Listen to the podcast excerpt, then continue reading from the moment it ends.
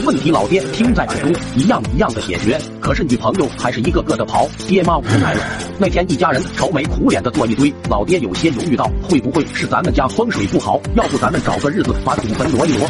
我们都没说话。结果坐着的爷爷突然拿起一条拐杖，扭成了风火轮，打得老爹抱头鼠窜。跑着跑着，老爹突然大叫一声，拖开爷爷往屋里冲去。爷爷见老爹还敢反抗，气得转身就追。可刚刚追到门口，就见屋里一大堆东西飞了出来，袜子、裤头、内衣，好个姹紫嫣红的画面，我们都惊呆了。爷爷举起拐杖咽口水，不确定的问我：“孙子，你爸难道被我打傻了？”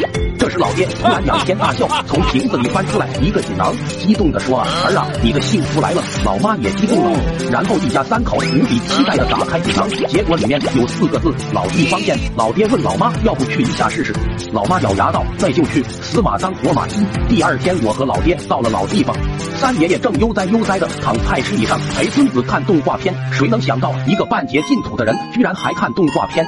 老爹小心翼翼地靠近，将锦囊递给三爷，问他这。锦囊啥意思？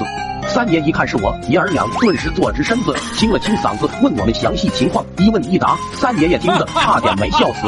最后摇着蒲扇说：“你这情况……”嗯。这时三爷爷的孙子突然插话：“哪有啥情况啊？人家就是嫌弃你们家没网，玩不了游戏，看不了电视，聊不了天，换我我也跑了。”我和老爹恍然大悟，第二天就把网装上了。